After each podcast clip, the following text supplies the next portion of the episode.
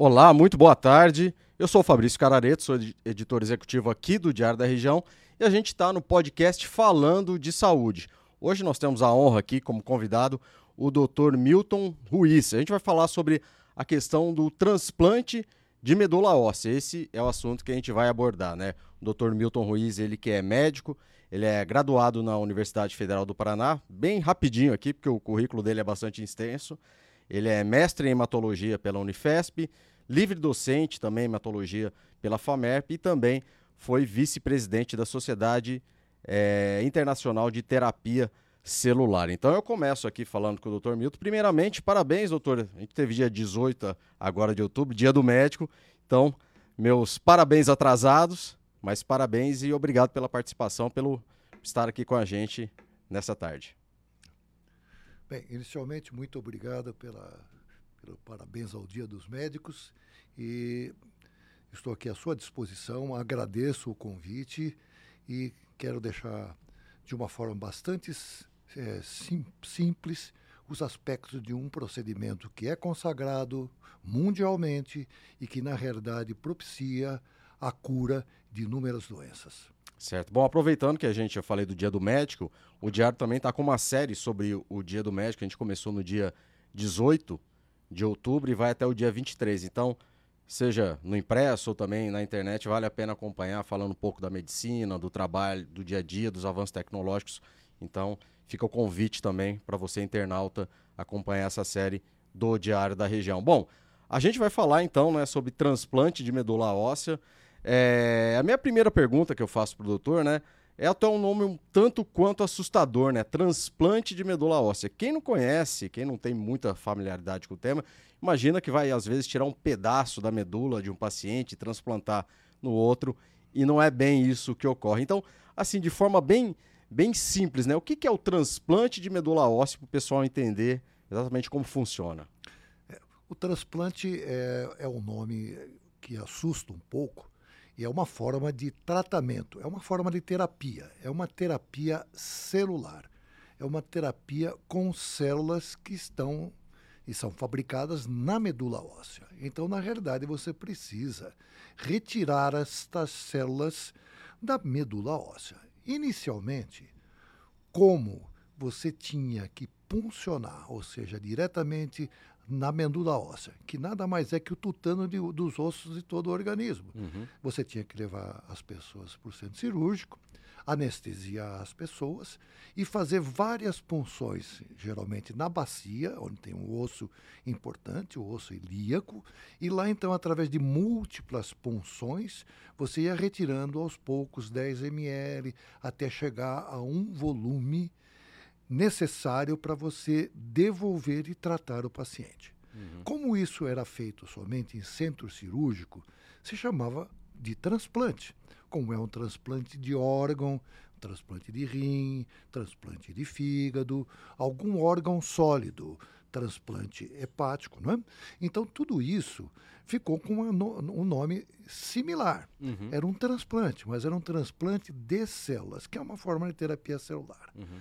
Com a evolução, com os conhecimentos de que as células, que hoje em dia a gente utiliza muito célula-tronco, que é a célula básica de vários órgãos, acabou se evoluindo e sabendo que essas células circulam pelo organismo. Essas células vão para os vasos, do nosso organismo. Então você pode obter essas células sem precisar colocar os pacientes no centro cirúrgico. Uhum. Simplesmente através de uma obtenção dessas células como se fosse uma doação. Doação de sangue. É, como se fosse o sangue. Uhum. Só que, evidentemente, com tecnologias adicionais para você escolher essas células para fazer o tratamento. E hoje, você tem a fonte, que antes era no centro cirúrgico da medula óssea, você pode obter através de uma simples doação de sangue, que é o sangue periférico. Uhum. E ao, aos poucos foi evoluindo e ficou-se sabendo também que o sangue do cordão umbilical, quando nasciam as crianças, era também uma fonte, claro, uma fonte muito jovem, uhum. uma fonte boa, para que você utilizasse na forma de terapia. Então você passou a ter condições de tratamento para várias doenças, obtendo estas células dessas fontes várias. Uhum. Inicialmente a medula óssea direto, depois o sangue periférico, como se fosse uma doação, uhum. ou através do cordão umbilical. Uhum. Aproveitando, doutor, já que o senhor falou da questão das doenças, muito, muito é ligada quando se fala de transplante de, de medula óssea, né, de, do TMO, é, é muito ligada à questão da leucemia, né, que é o câncer do sangue, popularmente falado, né, é, que é para tratar a leucemia. É, é só esse tipo de doença que é, que é passível né, de, de ser curada ou tratada pelo transplante, ou existem outras doenças? Que doenças seriam essas que poderiam ser é, tratadas com, com transplante? É, do ponto de vista de tratamento, como é, se sabe, a primeira coisa foi por causa dos problemas relacionados à situação da irradiação que uhum. a guerra poderia acontecer, uma guerra atômica, as pessoas... Isso logo depois da, da é, Segunda Guerra Mundial, então, né? Então, os teve... estudos de proteção contra essa situação é que des desenvolveu a grande evolução, uhum. no sentido de que você poderia utilizar os recursos da irradiação, tanto que muitas doenças são tratadas com irradiação, mas também você teria que proteger os órgãos que fabricam esses elementos, que é a medula óssea, o baço, o fígado, que foram os trabalhos experimentais iniciais. Então, para isso, se tratavam inicialmente doenças em que você deixava de funcionar a medula óssea, que chama-se aplasia de medula, insuficiência uhum. medular, que as pessoas que inicialmente receberam essa forma de infusão, de tratamento, como se fosse uma transfusão, uhum. eram essas pessoas que têm insuficiência medular. E logo se percebeu, poxa, se você tem uma doença, que você falou, leucemia, e que eu tenho que destruir essas células, eu tenho que pôr alguma coisa no lugar. Uhum. E essas células eram do doador. Então, evoluiu para que todas as doenças do sangue poderiam ser tratadas da mesma maneira. Então, todas as doenças neoplásicas, ou seja, tipo câncer, leucemia, das suas várias, dos seus vários tipos, mieloma múltiplo, que dá bastante na pessoa de idade, os linfomas, ou seja, todo esse conjunto de doenças passou a ser tratado com um transplante. E principalmente, se percebeu também que as doenças hereditárias também poderiam ser tratadas. E na sequência, através da década de 90, se observou que as doenças autoimunes, que atingem 3% da população hum. mundial. O que seria uma doença autoimune? É uma doença em que o seu próprio organismo decidiu ou definiu, através do estímulo inadequado, passa a atacar o seu próprio organismo, que é a sua defesa. Uhum. A sua defesa exacerbou e ela ficou exagerada como uma alergia. Uhum. Alergia seria uma forma. A asma é uma doença autoimune. Uhum. E várias doenças na sua sequência foram foram sendo definidas e uhum. receberam nomes. Certo. Sistema nervoso central, esclerose múltipla, quando está cometendo muito mais a pele e alguns órgãos internos, esclerose sistêmica. Uhum. Quando atinge a parte intestinal, que a gente tem algum, algum, alguma atuação mais é, proeminente, seria a doença de Crohn. Uhum. Mas você tem num conjunto mais de do 80 doenças autoimunes. Uhum. Psoríase, Umas mais graves, é, outras nem tanto, né? Umas são mais, e vai variar conforme psoríase também. É, psoríase também vai variar conforme o a artrite reumatoide também foi uma das coisas que mais aconteceu secundária à, à bomba atômica, espondilite anquilosante também. Uhum. Então tem várias moléstias em que na realidade algumas situações podem ser tratadas com transplante, com transplante. de medula óssea. Uhum. Doutor, uma coisa que, que sempre como se fala, né, a gente tem né, a rede, a, o Redome, né, que é a rede de doadores de medula óssea, né, que as pessoas vão lá e se cadastram. A gente tem né, quatro, quatro tipos de sangue, né, A, B, AB e O. E é, positivo ou negativo. Então, né, quando vai fazer uma transfusão de sangue, ah, de, tem o, o receptor universal, o doador universal e tal, mas são quatro tipos. Já quando a gente fala de medula óssea, tem um. É, você tem muita, tem uma possibilidade de pessoas que são parentes, né, de parentesco, só que existe uma possibilidade muito difícil de você ter compatibilidade. Qual, por que, que essa diferença, né? É claro que é sangue, são coisas uma, uhum. diferentes, né? Mas por que, que, é tão difícil achar compatibilidade em relação à medula óssea? É. É, o que você falou em relação ao grupo sanguíneo, que uhum. foi ultrapassado, isso começou em 1900, foi os estudos Landsteiner. Uhum. É, e, na realidade, que em relação ao grupo sanguíneo dos glóbulos vermelhos. Mas tem que pensar que tem grupo sanguíneo dos glóbulos brancos, uhum. tem grupo sanguíneo das plaquetas, e você tem, evidentemente, diferença entre vários aspectos de proteínas que tem no organismo. Uhum. E a medula óssea, que é um tecido, chamado tecido mieloide, tem um conjunto de células as mais variadas lá dentro. Células endoteliais, células características do, é, do sistema nervoso, tem várias células, células gordurosas, tem um conjunto. Então, na realidade, esse conjunto é diferente de uma pessoa para outra. Você, no mínimo, no mínimo, uhum. você tem metade do seu pai e metade da sua mãe. Na realidade, aí vai tendo os sorteios uhum. que vai fazendo com que você seja diferente do seu irmão ou de outros. Então, na esse realidade, conjunto, na é verdade, é, que precisa ser compatível, é, digamos assim. O conjunto precisaria ser compatível. Entendi. Porque às vezes, mesmo quando você tem compatibilidade de glóbulo vermelho, você tem compatibilidade de glóbulos brancos, não tem nem vermelho. Você tem que fazer atitudes para fazer o transplante, uhum. para não haver é, incompatibilidades que possibilitarão rejeições, vou ficar uhum. mais fácil entender, ou reações inadequadas, que é aí que é o estado da arte do transplante, da terapia celular. Porque o transplante nada mais é do que uma terapia celular, assim como uma transfusão normal.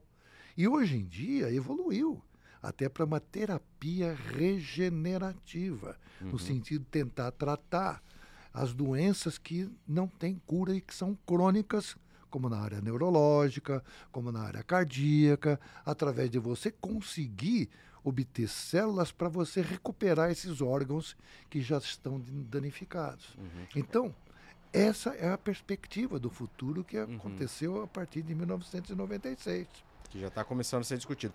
Antes disso, é, doutor, eu queria ver sobre a questão do. do é, tem duas questões. Primeiro, eu vou falar do, do, em relação a pais, né, que às vezes tem uma um filho que tem leucemia e aí a mulher engravida para ver se o irmão pode ser compatível. É, existe tratamento para esse feto, por exemplo, ser compatível? Ou é uma jogar dados, é na sorte? Isso é jogar na sorte. É jogar na sorte, né? Mas na realidade teve aquele filme, filme não, perdão, aquela novela muito antiga. Sim. É mas esse, aquele fato que aconteceu é, foi real. Real, né? Aconteceu várias situações de mulheres engravidarem no sentido de tentar obter uma compatibilidade no futuro filho que estava acontecendo. Uhum. E teve situações e a gente conhece casos, não só aquela, aquela novela, uhum. é, que pode, pode realmente ocorrer. Mas às vezes isso não acontece. Qual é a probabilidade, doutor, de ocorrer? De 1 para 4. Vamos pensar 25%? assim. É, é, de você vir a ter entre as pessoas. Porém. irmãos, no caso dos irmãos. É, no caso dos irmãos. Porém, isso, como eu disse para você, hoje em dia a ciência avançou. Ela avançou no sentido de é, é ultrapassar essa incompatibilidade através do uso de medicamentos. Hoje em dia, a possibilidade é muito maior de você obter um doador, porque você tem condições de realizar transplante entre pessoas que não são tão compatíveis. Uhum. Em pessoas que às vezes só têm uma compatibilidade de 50%. Que é o tem que, Teria que ser 100%, o é, ideal? O ideal seria o 100%, mas não quer dizer absolutamente que os problemas não vão acontecer nas pessoas. Uhum. Às vezes, o que aquele paciente, que teoricamente você fala, hum, esse paciente vai ser, não tem, o doador não é tão adequado, vai bem. Aquele que tem um, que seria o full match, totalmente uhum. compatível, é o que não vai bem. Não vai. Então, isso, na realidade, é uma situação que é, é imprevisível uhum. do ponto de vista do que pode acontecer. Porém, o transplante de medula óssea, de célula hoje é chamado de células tronco hematopoéticas, porque eu peguei célula tronco da medula. Se eu pegasse célula tronco para tratar um problema de fígado do fígado, eu conseguiria, mas é muito difícil você obter. Uhum. Tá? Então, por isso, tenta se modificar essas células para exercerem funções. Uhum. E hoje em dia, já tem gente, é, já tem processos que chama-se de cartecel, que no sentido de você pegar a sua célula, preparar no sentido de que ela uh, seja trabalhada para ficar mais fácil e crie uma defesa contra a célula do próprio tumor que ela está tendo para tratar. Então, a sequência e o futuro é você, na realidade, ter células para poder tratar o tipo de câncer que você tiver. De acordo com personalizado, é, chama, vamos colocar assim. personalizado, assim. Que chama-se a terapia celular personalizada, que é o transplante autólogo que a gente faz. Uhum. A gente uhum. faz o transplante autólogo que evita reações que a célula de um doador, que é o transplante alogênico, causa. Porque às vezes você tem que manter em imunossupressão. Pessoas uhum. que recebem órgãos sólidos, como o rim, por exemplo, tem que se manter com imunossupressão, ou seja, segurando para que eh, não haja formação de anticorpos contra você mesmo ou contra aquele órgão. Contra aquele tá órgão, né, que é um estranho, né, um corpo estranho, né, então, considerado um corpo estranho. O né? segredo né? de tudo está no tronco. Uhum. O segredo está ali. Você precisa saber e conhecer cada vez mais essa situação para você optar a melhor conduta para cada paciente. Uhum. Aproveitando, é um, um, assunto que também já teve muito, um, muito aí discutido, não sei como está hoje, é sobre a questão do, do cordão umbilical, né? É, a gente tem bancos privados, né, de sangue de cordão umbilical. A gente tem um banco público também de sangue de, de cordão umbilical. Como funciona? É, ele, ele, ele pode ser, né? O que, que a gente imagina? Isso também que é, tem muitos casais. Isso começou muito com alguns casais que, que tiveram filhos, né? Casais mais famosos, falaram: ó, eu vou guardar o sangue do cordão umbilical do meu filho ou da minha filha, porque lá no futuro ele pode precisar desse, digamos, eu vou falar uma forma, desse sangue, desse, dessa célula primordial, né? Que que não que é o é, digamos na essência ali né que ela não não se desenvolveu não teve a ela não teve a, a formação ali específica para então isso teve durante muito tempo isso foi muito feito. Eu acho que até saiu não tem se ouvido muito falar sobre esse tipo de, de banco é, eu gostaria de saber como funciona o privado, né? Imagina, o privado a pessoa vai lá, paga e, e, deixa congelado, mas tem o público também, né, doutor? Tem o público também. E, e como que é o público? Como que funciona o, é, banco público? O, o, o, sangue de cordão umbilical teve uma determinada época que teve muito avanço. E, evidentemente, que os bancos de sangue privado é uma atividade comercial. Uhum. É uma comercial é, legal regulamentada, eles têm que fazer para guardar o seu sangue, precisa ter um determinado número de exames a serem feitos, o número de células mínimos para serem congeladas e serem guardadas. Mas, na realidade, o uso desse sangue para um tratamento de uma leucemia, a perspectiva é muito pequena. Na realidade, existe uma necessidade, isso nós discutimos com algumas pessoas que trabalham na área e que têm esse interesse, e que, na realidade, ele está guardando um material genético do seu filho. Uhum. Na realidade, ele potencialmente talvez nunca vai usar isso daí. Pode ter uma chance de um irmão ter uma compatibilidade e você vai ter o sangue lá guardado. Mas, se essa necessidade for quando ele tiver 10 anos, pode ser que o número de células seja o suficiente. Porque, na realidade, o sangue de cordão tem pouco, poucas células, o número é reduzido. Ele só é uhum. bom para fazer um transplante quando você precisa pouca célula, ou seja, na própria criança. Depois que então, é adulto, então, é, muito mais então, difícil, né? Que tem... Então, para adulto, você vai ter necessidade de mais de um sangue de cordão. Porque você pode fazer duplo, triplo, porque você está atrás é de células. Uhum. E isso potencialmente quando você visa um adulto. Uhum. Então, na realidade, esse conjunto de células são muito importantes para tratamento de outras doenças.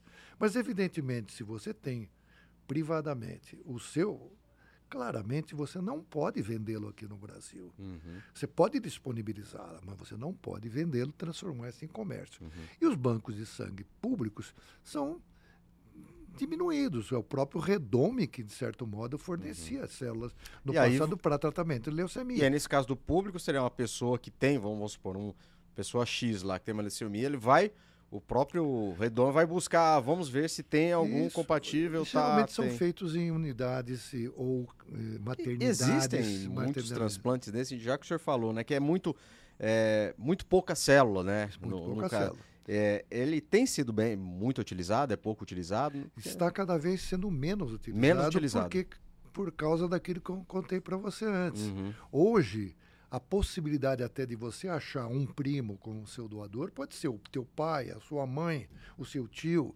Hoje em dia você. Não precisa daquela 100% de compatibilidade, né? Pode... Nós é, recentemente fizemos um transplante de uma plasia de medula, de um do, o doador era só meio irmão.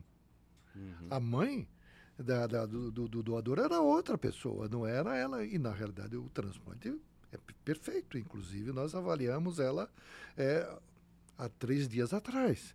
E está perfeito, sem nenhum tipo de manifestação. Ela tinha uma plasia de medula com perspectiva muito ruim, uhum. de, de não haver nada, e não encontrava-se doador. E não se encontrou doador, inclusive, no redome.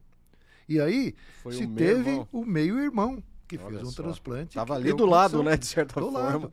E na verdade a opção foi do meio-irmão, não o irmão mesmo dela, porque o, o, irmão dela mesmo, dessa paciente, era menor de idade e tinha 7 anos. Hum, Enquanto hum. que esse meio-irmão já era adulto, tinha 20 anos.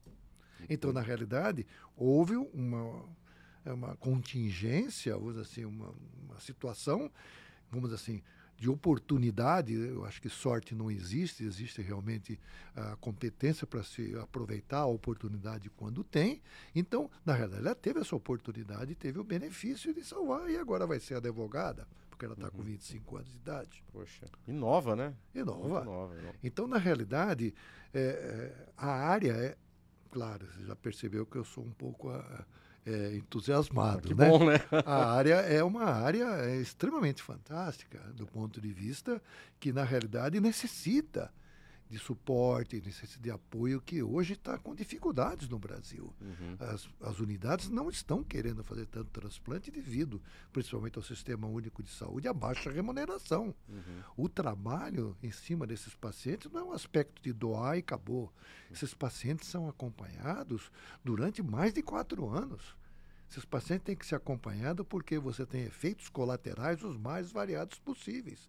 Quem teve uma doença, uma leucemia, pode desenvolver um câncer de mama, pode desenvolver outra neoplasia, pode desenvolver uma redução na sua qualidade de vida, um problema cutâneo, uma esclerose múltipla, às vezes pode ter, perdão, esclerose sistêmica parecida, uhum. alterações as mais variadas, problemas em vários órgãos na sua evolução, porque a vida é uma continuidade. Uhum. Então nós temos hoje em dia, pela sobrevivência dos pacientes, uma, um grande número de pacientes que são pós-transplantados e têm, às vezes, outras doenças. Eles são, é, a pessoa que passa, né, a gente, vamos, vamos imaginar, né, vamos falar de uma leucemia, né, fez o transplante, ok, né, teve a, a remissão, né, num, num, passou 4, 5 anos, ela é mais suscetível, ela pode ser mais suscetível, a pessoa que passou por, por um transplante a outros tipos de doença ou, ou, ou não? Tem, tem ela, ela deve ser considerada uma pessoa vulnerável. Vulnerável, é. Vulnerável. vulnerável. Esse é o termo que eu acho mais adequado. Você veja Até que a gente fala, é questão você... de vacinação, né? Isso, Esse você é um ver. público que acaba é, tendo uma prioridade na vacinação. Essas pessoas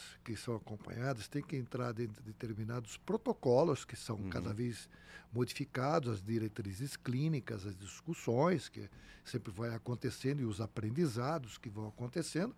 E a gente tem programas de vacina, programas de, dos mais variados para serem empregados, sendo as pessoas dependendo do tipo de doença e a idade que ela, que ela está. Uhum. Então, evidentemente que você vai ter que acompanhar sempre esses pacientes. Os uhum. pacientes pós-transplantados são pacientes que não pode esquecer que eles tiveram uma doença. Uhum. Eles devem entender que muitos estão aparentemente curados daquela doença, mas não das consequências da doença e do trator que passou por cima dele. Sim. Então, muitas vezes, esses pacientes têm problemas dos mais variados possíveis articulares, de coluna, os mais variados que você pode imaginar, você pode ter nesses pacientes. Uhum. E os pacientes têm que ser acompanhados, eles são mais vulneráveis. Esses pacientes, em relação ao, ao Covid, já que está muito na moda, uhum. os pacientes geralmente se comportam como uma população normal. Sim. Porém, muitas pessoas desenvolvem novas doenças. quando entra em contato com determinados tipos de vírus. Uhum. Nós temos pacientes com leucemia que se curaram, que tiveram a hepatite, B, hepatite C e que foram tratados com antivirais e curaram também a hepatite C. Uhum. Mas nós temos pacientes que ficaram com problemas hepáticos.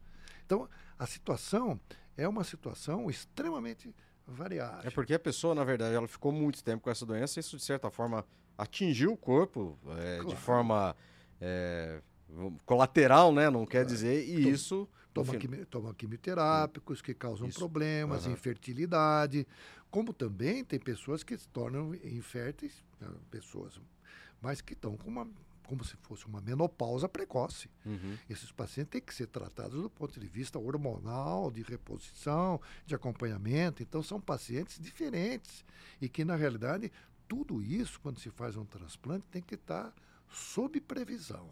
Uhum. Você tem que sempre conversar e discutir que você tem que estar sempre à disposição. E o custo disso, a nível de saúde, é muito.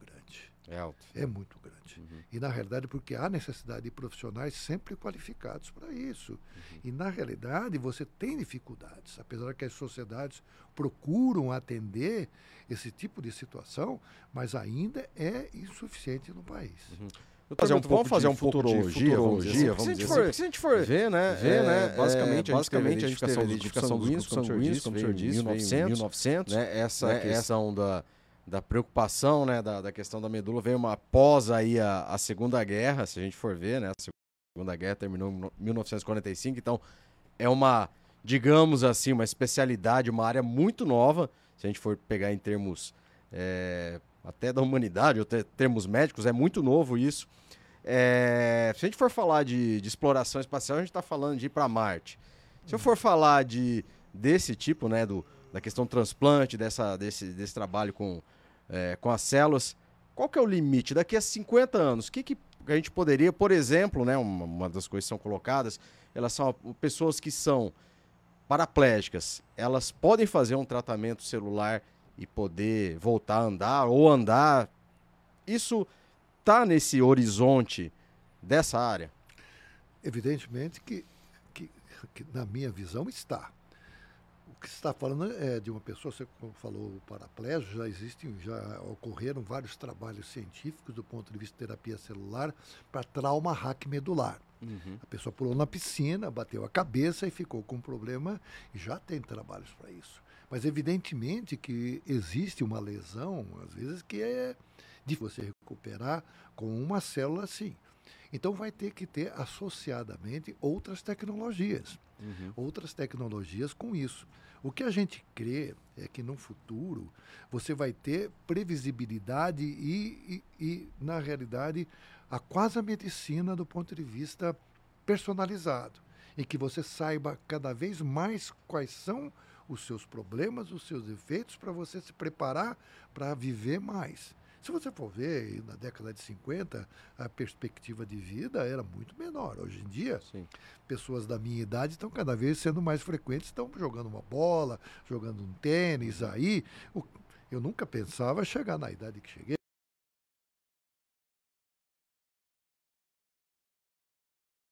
Vai acontecer.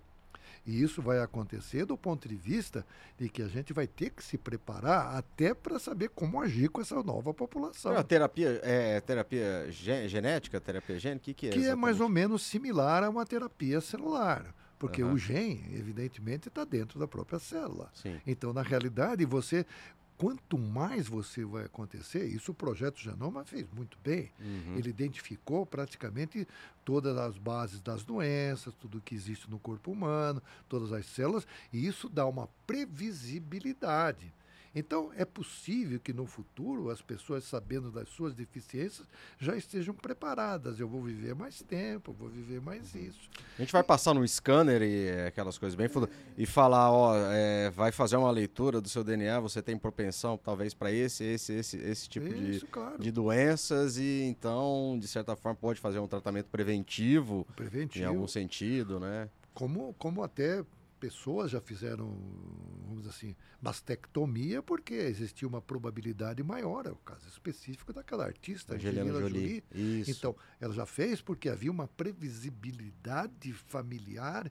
Então, hoje em dia, previsibilidade familiar, o aspecto hereditário das pessoas. Olha só, você vai começando a conseguir a ter informações que, na realidade, vai ter que ter tecnologias cada vez maiores do ponto de vista físico para você. Hoje em dia, uma pessoa que antigamente não conseguia nem andar porque após uma amputação, hoje em dia tem condições através da engenharia de você ter órgãos praticamente para serem utilizados. Isso, tudo vai evoluir. Então, na realidade, do ponto de vista, você, você vê os robôs, é uma uhum. possibilidade. Uhum. É uma uhum. possibilidade muito grande de você na, na, ter. Se você conseguir ter todos os aspectos de condição, você hoje em dia é meio robô. Implante uhum. de dente, de cabelo, uhum. só para ficar na, na, nessa uhum. situação. Você uhum. poderá no futuro ser meio robô. Uhum. Com certeza isso, isso vai acontecer. Vai, Agora, o futuro, evidentemente, que a, pertence a, a, ninguém, mas que na realidade a gente vai se assustar. Quanto tempo tem internet? Iniciou com as BBS que eu, que, que, que eu uhum. via, que tinha tipo rádio amador, que você uhum. falava, aí, do jeito que está. Quem uhum. imaginava que iria terminar a máquina de escrever? Uhum.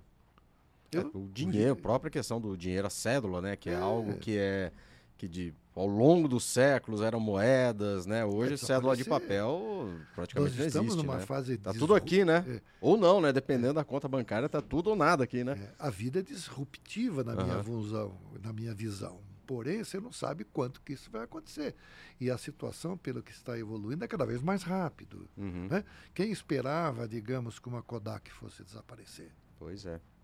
Né? Que é um caso, que é um caso bastante emblemático.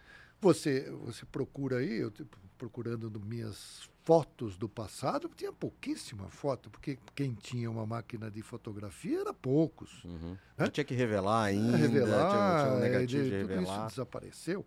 Então, uhum. nós temos que estar preparados e não assustados, porque o futuro está aí. Uhum.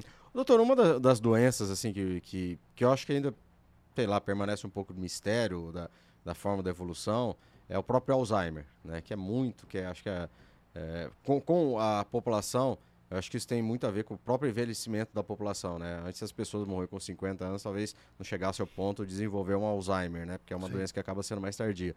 Existe, por exemplo, é, a terapia celular, ela pode ajudar nesse sentido em relação ao Alzheimer, outras doenças, escleroses também? É. Em relação ao Alzheimer especificamente, as lesões eh, de traumas crânioencefálicos e Parkinson, e várias, também, e várias né? dessas doenças, a esclerose múltipla já é uma doença autoimune, uhum. e várias dessas doenças neurológicas sempre foram um foco importante, porque na realidade você conhece pouco e ainda conhece muito pouco, uhum. então houve evolução. O próprio é, é, é, George Bush dificultou muito a evolução desses conhecimentos que depois foi, foi modificado. Uhum. Mas a terapia celular já está presente nessa área, uhum. com os conhecimentos, com trabalhos experimentais, e a terapia celular cada vez tem mais evoluído, principalmente nas áreas de dois órgãos que se achava que não existia célula-tronco que é o cérebro e o coração. Uhum. Então, são as doenças que, na realidade, acometem mais. Então, esses trabalhos científicos, tem trabalhos da Associação Americana mostrando isso, o número e a quantidade de medicamentos para tratamento dessas doenças, além de serem ineficazes, são muito caros. Uhum. E que, na realidade, tem que ir a uma outra direção que não era. Uhum. Então vocês lembram que o antigo super-homem foi uma das pessoas que faleceu, uhum. eu esqueci o nome é dele. Christopher Reeve, né? O ator, isso, né? Isso, Reeve. que era o super-homem, né? Então ele foi uma das pessoas que mais lutou porque ele teve um acidente de, através do trauma crânioencefálico. Né? Uhum. Então, na realidade, há uma possibilidade, basta você ver, acredito, e já houve até divulgações não sei se verídicas ou não, que o próprio Michael Schumacher fez algum tipo de tratamento com terapia celular, uhum. no sentido de recuperá-lo. Então, isso vai acontecer. Uhum. Porque cada vez mais. Agora, evidentemente que o dano tem que ser muito bem determinado. Uhum. E do ponto de vista de você conseguir recuperar. Quando você tem um dano orgânico, vamos lá especificamente na doença de Crohn, que a gente tem uhum. mexido um pouco, o dano orgânico é muito, é muito, é, é, é, é muito determinante do que vai acontecer. Uhum. Quando você vê uma cicatrização que você tem de uma lesão naquele lugar, esta, este local é um local que simplesmente está modificado do ponto de vista funcional. Uhum. Então, você tem que, sempre quando tratar qualquer situação, tentar manter o máximo possível do dano funcional do órgão que você está procurando tratar. Uhum. E a terapia celular visa isso uhum. também. Nesse caso, assim, é, a gente pode falar em, em regeneração, por exemplo? Regeneração. Uma área tá. Vamos, vamos pegar a área do coração, né? Teve isso. algum. E você, com terapia, conseguir regenerar, né? Igual tem, tem aquela questão do Prometeu, do fígado do Prometeu, né? do abutre que é lá e, e, com, e comeu o fígado e o fígado regenerava completamente o abutre, né? Era um castigo eterno. Existe também dentro da terapia essa, essa questão de você regenerar um órgão? Isso. Existe. Na realidade, foi feito um trabalho em 2003, um trabalho multicêntrico do qual nós participamos, e naque, naquela época nós trabalhávamos junto no Instituto de Moléstia Cardiovasculares, o IMC aqui. O IMC foi uma das, foi uma das instituições nacionais que mais fez terapia celular na área cardíaca. Não faz mais, pelo menos que eu saiba. Uhum. Mas na época tiveram resultados muito interessantes do ponto de vista de cardiopatia chagásica, miocardiopatia dilatada, após infarto do miocárdio, porque na realidade você quando tem uma estenose de algum vaso que ele para. Estenose seria o quê, é, doutor? A estenose é ele tampa, ah, não, tá. passa o uhum. sangue mais. Sim. Que pode ser uma causa mecânica ou pode ser que é, contraiu, para uhum. ficar mais fácil. Certo. E aí, aquela área que não recebe irrigação, ele passa a ficar sem o sangue lá e fica necrosado. É o infarto do miocárdio. Sim. Que é mais ou menos isso. Uhum. Então, na realidade, se, se tentou, através de colocação de células para que esse células lugar, tronco nesse células caso. tronco de doador uhum. que seria dele mesmo para que preparadas e que funcionassem no sentido de melhorar é, essa vascularização. E isso acontece. Uhum. Isso acontece. Se você coloca células na qualquer tipo de órgão, você tem um aumento de vascularização. Uhum. Existe um local é, na Alemanha que chama-se Rostock, que era antigamente na Alemanha Oriental, e nós estivemos lá uhum. por uma semana. Eles até hoje fazem tratamento com terapia celular na área cardíaca. Foi um lugar que investiu muito investiu nisso, nisso daí e apresenta resultados até hoje. Uhum. Só que os resultados, evidentemente, que são é, duvidosos em alguns aspectos. Não é para todos. A seleção do tratamento para paciente é que tem que ser muito cuidadosa. Uhum. Qualquer tipo de situação, você tem que selecionar as armas que você tem, para o tipo de doença que você vai atuar da melhor maneira possível. O que serve para um não serve para outro. E a generalização e dar o nome de uma doença, às vezes parecida, que você possa ter, ou a pessoa do lado, às vezes é um equívoco. Uhum. Para um é uma coisa, para outra, outra, apesar de parecer que realmente o bicho é igual. Não é? E até, até doenças que são iguais, às vezes cada pessoa reage porque você Diferente. tem toda uma. Né, a, cada, cada pessoa é única. É claro que alguns remédios são são indicados para certas, obviamente, não, onde não teria, né? Você tem um arcabouço hereditário, genético, de história, o seu estresse, o que você passou. Se você colocar é, assim, é, do ponto de vista de como se fosse é um template de, de, de, de, colocar os pontos, você vai uhum. ver que os estresses que você teve durante a vida, ele é muito importante, às vezes, na determinação de uma doença que você vai ter. Uhum.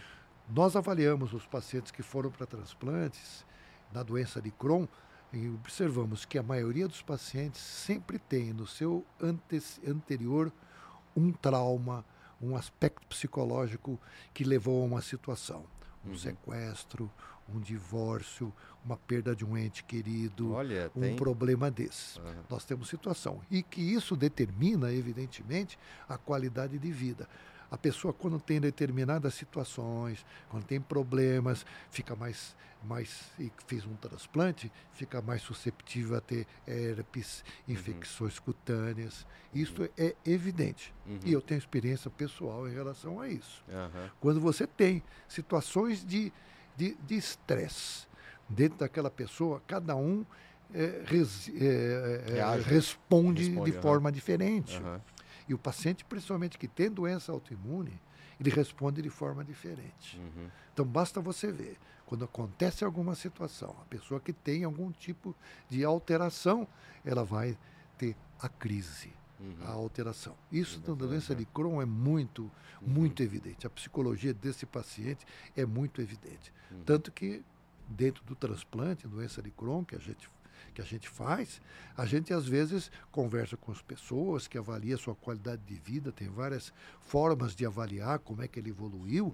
Uhum. Ele sempre fala, doutor, o senhor pode até melhorar e beneficiar da minha doente, mas a minha cabeça você não vai curar. Então fazer um trabalho, na verdade, acaba tendo que ser um trabalho até com psicólogo, ter, não é só questão ali fez o transplante, tá tudo, você tem que ter é todo multidisciplinar. Um, multidisciplinar, né? É multidisciplinar todos são importantes.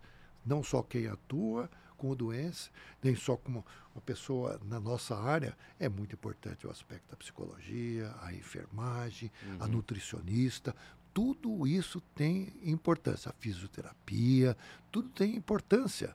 Você, você, você, você é mais jovem, não pode ter passado por uma situação dessa, mas quando você pega algum processo infeccioso, pega um Covid, uhum. você tem uma redução da sua força muscular tremenda. Uhum. Existe hoje, a gente percebe que às vezes processos infecciosos ao longo do prazo que se repetem nas pessoas, aquilo é um determinante que vai alterar a sua evolução.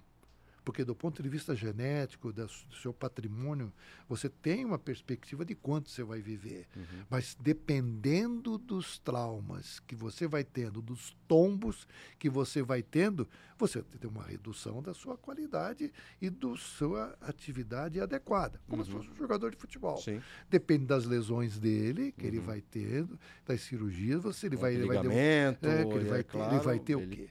Ele vai ter vai jogar 25, 26 anos, ou tem outros que vão até 40. Uhum. Por quê? Porque, evidentemente, ele teve menos trauma, uhum. se cuidou, foi mais uhum. adequado, se recuperou melhor, fez os tratamentos mais corretos, se cuidou mais do ponto de vista global. Uhum. Né? E, evidentemente, sobre todos os aspectos, ele se preservou. Uhum. Então a gente dá para falar que o futuro da medicina, como o senhor vê, é essa medicina, digamos assim, esse cuidado, essa terapia personalizada. Personalizada. Essa é uma, é uma ideia que eu não cê, tinha. Cê é vai personalizada. Você vai ter tudo que é você, muitas vezes bem rastreado no teu celular, que é uhum. hoje a, a, ferramenta mais importante que existe. Uhum. Você anda por aí, você não vê nunca ninguém sem celular. Não, não tem. Né? Você vai hoje em dia no, no, no, no, restaurante e você tem um diálogo com cinco pessoas conversando com mais cinco cada uma com o seu celular. Uhum. Mudou. Uhum. No, no, passado, hoje era considerado isso mal educado. Hoje em dia você vê lá o, o pai com um jeito, a mãe de outro, os dois uhum. filhos aqui, todo mundo aí de vez em quando se, se interconecta. Ah, você viu essa daqui? Olha. É, e mostra, mostra aqui, é, né? isso daí é, isso, é, a realidade, né? Isso acontece frequentemente. Hoje em dia você tem isso aqui como um repositório de informações. E você vai evoluir para isso. Hum. Claro que está tendo. Hoje, quem imaginava que você ia fazer consulta virtualmente? Uhum. Eu faço consultas virtuais frequentemente. Uhum. Primeiro eu faço virtual para depois eu vir examiná-lo, uhum. às vezes, para ver se vale a pena ou não. Uhum. Como já existem determinados hum, aplicativos em que você já sabe se você vai ter emergência para ir para o hospital ou não. Uhum. Os Estados Unidos têm vários programas na área de de, de, de pós-transplante, em que determinadas situações você já bate, você já sabe quanto você tem que ir É, tem o smartwatch, né? Que é claro. que hoje ele, ele mede e ele pode falar, identificar que você está com o seu ritmo cardíaco, você está tendo uma pressão, tua pressão arterial deu uma, uma subida, isso sem você só deixa aqui, ele vai te apitar, né? Sem com qualquer tranquilidade, é óbvio que é apenas o indicativo, você não claro. vai confiar tudo, ó, tá claro. acontecendo vai procurar um pronto-socorro, um hospital que seja, né? Mas facilita muito nesse sentido também, né? De, de ter o, a sua vida que seja aqui, isso, né, Urso? Isso vai obrigar o quê? Vai obrigar com que o curso médico, a educação modifique. Isso vai obrigar com que as pessoas se qualifiquem cada vez melhor.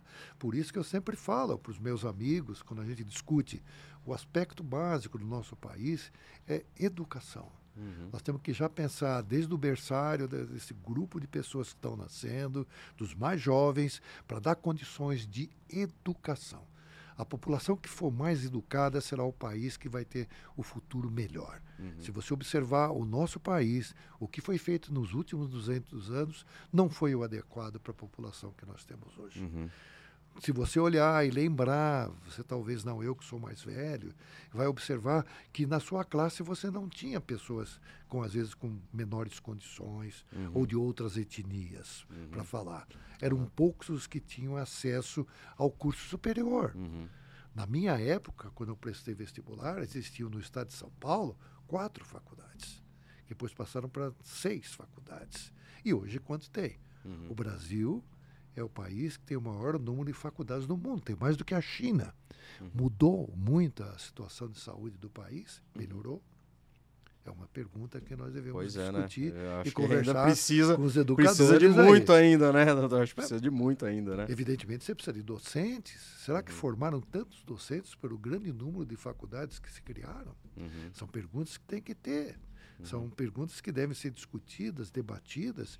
Por isso que eu acho que a, a principal problema do nosso país chama-se educação. Uhum. Nós temos que educar e dar condições para a nossa população cada vez mais estar informadas para que nós tenhamos um futuro melhor, inclusive para o nosso país. É, sem dúvida, é a base de tudo e não adianta você ser, ter toda essa tecnologia à disposição, né, em termos de saúde ou em outras áreas, ou mesmo a tecnologia, ter o smartphone que mede tudo, se você não tiver a base, né? A, a educação base. é a base, né, doutor? Da opção é tem que dar opção e conhecimento informação. E nisso a imprensa tem uma, uma, uma, uma importância piramidal. Uhum. Ela é, é, é um pilar no sentido de mostrar, debater de uma forma adequada e civilizada os problemas onde tem, para que as pessoas que têm os recursos e que, e que acabam decidindo e definindo, definam de uma forma mais adequada com benefício da população, uhum. de todos porque senão acaba definindo com benefício para poucas pessoas. E, na realidade, do ponto de vista até mercadológico, não é, é inteligente. Claro. Quando você tiver mais pessoas, maior benefício. Quando você tiver mais pessoas que sabem sobre um determinado tema e podem debater, é muito melhor. Você fica melhor conversando do que debatendo no deserto. Uhum. É, uma das vantagens do Brasil ser continental é essa. Tem muitas essa é pessoas e quanto mais número de pessoas terem acesso, seja saúde de qualidade, uma educação de qualidade, até a parte é, de, de comprar, de bens, de quanto, quanto mais pessoas estiverem inseridas, isso é uma questão é, social, humanitária e também mercadológica, né? Acho que claro. é isso que, que, então, quanto mais pessoas tiverem acesso a tudo, né, de qualidade, é bom para o país, para a cidade, para o estado, para todos, né? Não tem você ter uma. E sem dúvida nenhuma, o nosso país, que é continental e que, graças a Deus, ele se manteve unificado, ele deve ser, continuar assim. Uhum. Ele deve ter condições para interferir, porque é muito evidente o que está acontecendo, as necessidades e a importância nossa no mundial. Uhum. Hoje em dia, você não pensa em nada aí no exterior que não tenha brasileiro. Uhum. Nós temos brasileiro em tudo quanto é lugar Todo que lugar você for. Você tem brasileiro. Uhum. E, na realidade, o que nós temos que eh, eh, demonstrar é, é, a melhoria nossa, e que nós temos que ter a nossa identidade, sem dúvida nenhuma. Uhum. E aproveitar todas as nossas grandes indústrias que nós temos para serem mais bem utilizadas. Uhum eu considero a maior indústria que nós temos é do entretenimento. Uhum. O futebol é a maior indústria que nós temos. Uhum. Basta você ver o que, que a gente está dentro do mundo, tem que aproveitar uhum. isso, fazer uma coisa de qualidade uhum. para que, na realidade, possa ser comercializada, uhum. na minha visão. Uhum. Como também como um grande produtor de alimentos para o mundo. Está tá muito na clara, está uhum. Tá muito evidente isso daí, uhum. do ponto de vista que o entretenimento brasileiro, a qualidade que nós temos do nosso povo, a multiplicidade, a, a multietnicidade. Na realidade, você é um, aqui nós temos um país continental bem misturado. Ninguém tem isso. É, não. É um dos grandes, eu acho que é um dos grandes patrimônios, né? Se a gente for pensar em termos de país, é esse, né? E por esse motivo ser... que o Brasil é um dos principais doadores de sangue do ponto de vista para doação para transplante de medula Por óssea. conta também dessa... Por conta dessa... disso. Então, Nós temos só. condição para poder, inclusive, é utilizado o Redome, uhum. através do Projeto Brasil, que tem isso, nós temos um cadastro de doadores que é o segundo do mundo, que é o trabalho feito pelo Instituto Nacional do Câncer, uhum. pelo INCA, que é o Projeto Brasil, uhum. que foi bancado, foi feito e que tem o doador que apresentou, que é cadastrado, que pode ser convocado numa situação para doar uhum. aí, ou o sangue de cordão, que uhum. pode ser utilizado por vários lugares, porque nós temos uma multietnicidade que pode ser utilizado até para os asiáticos, né? Vai para porque a gente como tem de todas as de todas etnias, as áreas, né? A gente é. tem a migração, né? Claro, da, da, a parte ruim, né? Nós tivemos os escravos, né? Na época, Sim. mas nós temos aí isso, por outro lado, a gente teve a questão aí do, do século passado, migração italianos, espanhóis, de outros, então se tornou um, um celeiro aí de, de várias nacionalidades, né? Várias, vários, vários tipos. Né? E ser sanguíneo, de tudo quanto é jeito. O né? homem brasileiro está em formação, como já falava há muito tempo Darcy Ribeiro naquele seu livro. Uhum. Há muitos anos atrás, mais de 30 anos atrás. Uhum. E ainda o homem brasileiro ainda vai, ainda está se formando, uhum. porque está se misturando. Uhum. Nós estamos em uma fase de miscigenação total. Uhum. Então, na realidade, nós temos uma multiplicidade étnica hereditária que nos dá uma vantagem do Única, ponto né? de vista em relação a todos os a outros. Todos, eu exatamente. acho. Nós temos que aproveitar isso. Tá certo. Doutor Milton, queria agradecer a participação do senhor. Né? Acho que teria para ficar falando aqui até 7, 8 horas da noite. Acho que o assunto é bastante interessante. E também para o pessoal que, que, acompanhou entender um pouco né, do, do que, que é e das, das próximas, digamos assim, né, do, do futuro, que eu acho que é bastante promissor. E especialmente a gente pensar que é uma área bastante recente, em termos até de medicina, e não vou nem falar em termos de humanidade, que é mais recente ainda, mas é algo que está se desenvolvendo e tem um futuro bastante promissor. Doutor, gostaria de agradecer, de, quiser deixar um recado, é, fica à vontade. É o que eu, o, recado, o, o, recado já foi dado durante. Eu só quero é agradecer a oportunidade e estimulá-los a manter esse falando de saúde, uhum. convidar outros profissionais, tra trazerem profissionais para que debatam os vários temas da área, que isso é é, é, é, muito importante e facilita o entendimento e educa as pessoas, uhum. mostrando que, na realidade, as coisas têm que ser realmente debatidas, discutidas de uma forma profissional, ética e, antes de tudo, respeitando um a opinião do outro. Tá certo, obrigado. Eu conversei com o Dr. Milton Ruiz, ele que é médico, né, especialista em hematologia, especialista na área de transplante de medula óssea. E lembrando, né, que essa conversa vai estar também no YouTube. Vamos ter os cortes para você acompanhar. Então, fique ligado. Agradeço sua participação. Uma boa tarde.